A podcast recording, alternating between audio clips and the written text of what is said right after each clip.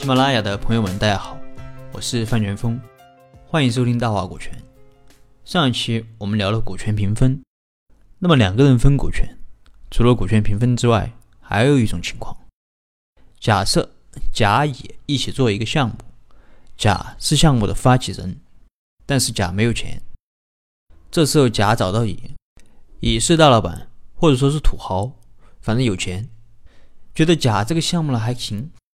就给甲投钱，比如说项目总投资是一百万，甲可能就出个十万或者二十万，反正不会有太多。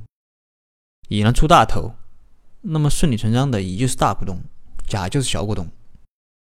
其实这种情况啊，和我们之前说的全职股东和兼职股东有点像。甲就像是全职股东，既投钱也在企业里面干活，而乙就像兼职股东，只投钱啊，基本不干活。这种模式就是我们常说的人资倒挂。人资倒挂，简单点说，就是在企业里出大力的占小股，出小力的占大股。它否定了人力的价值，所以有时候人资倒挂可能比股权平分还要糟糕。首先从利益上来说，股东的贡献和回报是严重不成正比。小股东贡献大，但红利少。大股东贡献小，但红利多。其次，在公司的经营决策上，如果按照持股比例来，甲必然要服从乙的安排或者决策，而乙又未实际经营公司，无论是在专业上还是对项目的熟悉程度上，可能都不如甲，所以很难做出好的决策。那么这个时候可能会出现这样几种情况：第一，乙完全信任甲。大小事都让甲来决策，公司可能会经营的比较好，但是由于甲的持股比例很小，分得的利益少，那么甲有可能会利用乙的信任，将公司的利润通过关联交易转移走，也就是我们常说的吃里扒外。第二，如果乙完全不信任甲，大小事都是自己决策，那么公司很可能因为乙的错误决策。而倒闭，即使公司没有倒闭，或者说还可以经营的下去，但由于乙不信任甲，那么甲自己也会觉得干着没意思，这样甲迟早会离开。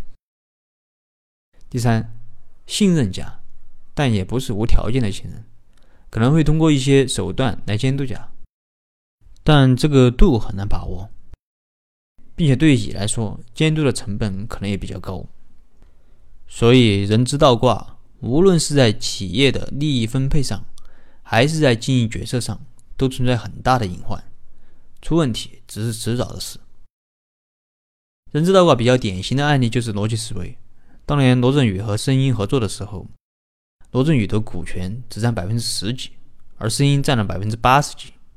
显然，在创业之初，声音出的钱或者提供的资源更多。就是这种看似科学，其实最不科学的分配方式，导致了他们俩的分家。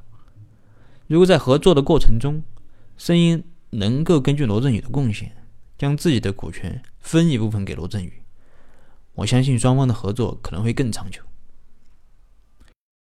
那么，无论是人资倒挂，还是我上一期讲的股权平分，核心的问题都是没有考虑到人力的价值。关于人力股的问题，我后面会专门讲。那么下一期我会给两个人创业股权如何进行分配提一些建议。好了，今天的分享就到这儿。如果你有什么疑问，可以给我留言或者添加我的微信幺九五九五四九八四，咱们再深入沟通。好了，咱们下一期再见。